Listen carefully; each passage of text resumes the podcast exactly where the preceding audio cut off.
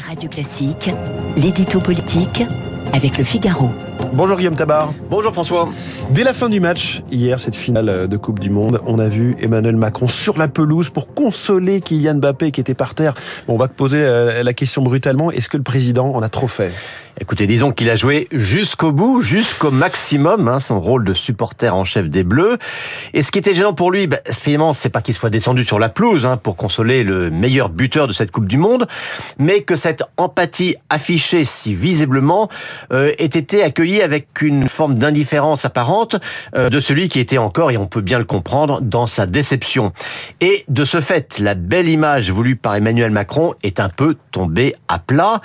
Bon, cela dit, hein, que la place du, du, président de la République ait été d'être à Doha, dans le stade, euh, je pense que cela ne se conteste pas. Euh, qu'aurait-on dit s'il était resté à regarder le match dans son bureau?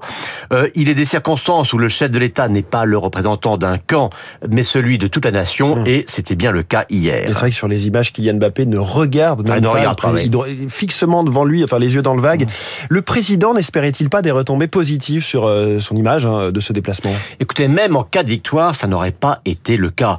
On rappelle toujours 1998 hein, et l'envolée de popularité et de Chirac et de Jospin. Mais il y a quatre ans, hein, Macron n'avait pas bénéficié de la deuxième étoile des Bleus, bien qu'il fût présent aussi à Moscou. Tout comme à l'inverse, Sarkozy n'avait pas pâti du fiasco de la Coupe du Monde de 2010. Vous savez, les Français ne mélangent pas tout. Ils reconnaissent à leur président le rôle de porte-parole de leur soutien collectif à leur équipe, mais ce n'est pas ça qui va les rendre plus indulgents pour son action. Euh, même une victoire des Bleus n'aurait pas rendu plus populaire la réforme des retraites. Bon, mais un tel parcours en Coupe du Monde n'est pas pour autant sans influence sur le climat du pays. Euh, vous vous souvenez hein, des polémiques du début, boycott, genoux à terre, etc. À l'arrivée, ce qu'on a vu, c'est que les Français ne demandaient pas à leurs joueurs de faire la morale, mais de leur redonner le moral. Et c'est ce qu'ils ont fait. Alors bien sûr, hein, cette parenthèse enchantée n'efface pas l'impact de l'inflation, les craintes de coupure de courant ou l'exaspération devant l'engorgement du métro parisien. Mais disons-le, un tel moment de ferveur, même s'il est éphémère, eh bien, ça fait du bien. Guillaume, euh, qu'est-ce que cette Coupe du Monde nous dit finalement du pays?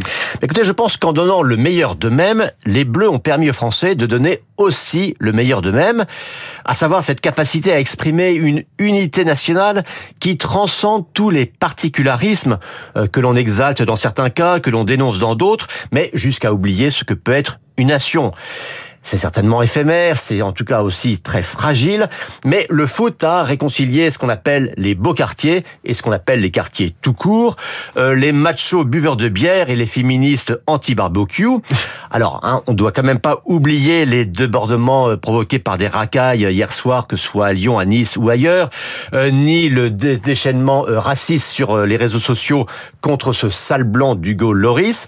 Mais à tout le moins, pour la quasi-totalité des Français, le foot a permis de brandir le drapeau tricolore sans qu'on soit accusé de nationalisme étroit. Bref, le soutien à l'équipe de France, c'est le patriotisme pour tous et ça aussi, ça fait du bien. L'édito politique, deux étoiles, bientôt trois, allez, dans quatre ans, on, on en rêve. De Guillaume Tabar tous les matins à 8h10 sur Radio Classique. Il est 8h17.